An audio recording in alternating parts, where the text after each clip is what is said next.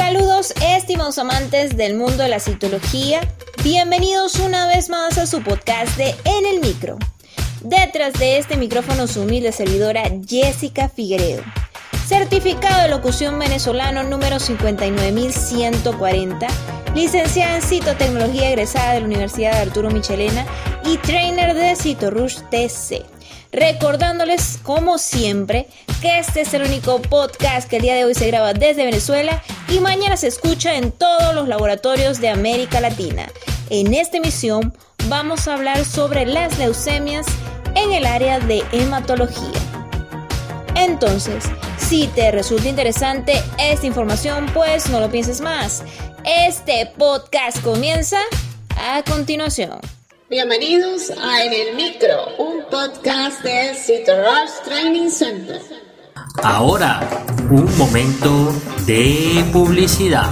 Este mensaje llega a todos ustedes gracias a nuestro patrocinador Rush Training Center.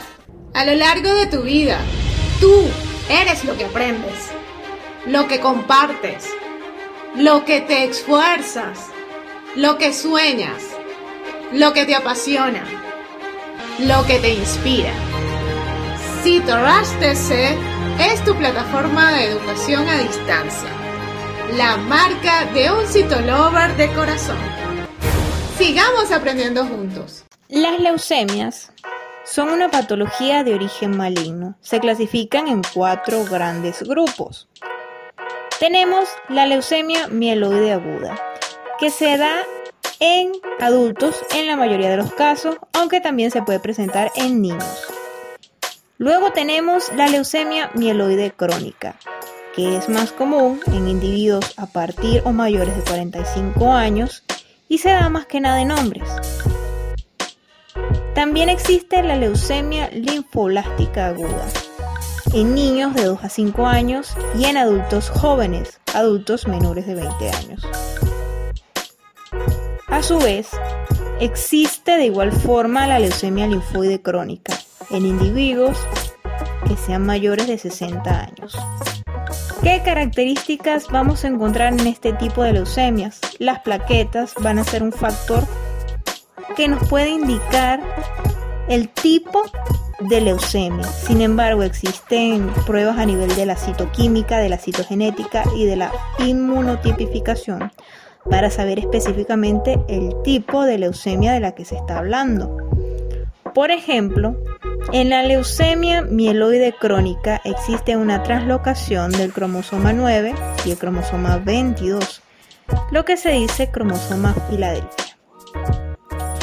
También en este tipo de leucemia, que es la leucemia mieloide crónica, vamos a encontrar aumentado el ácido úrico y disminuida las fosfatasas alcalinas vamos a tener una BCG acelerada y los glóbulos blancos van a estar por encima de 100.000 glóbulos blancos por milímetro cúbico. Las plaquetas van a estar por encima de 500.000 plaquetas por milímetro cúbico.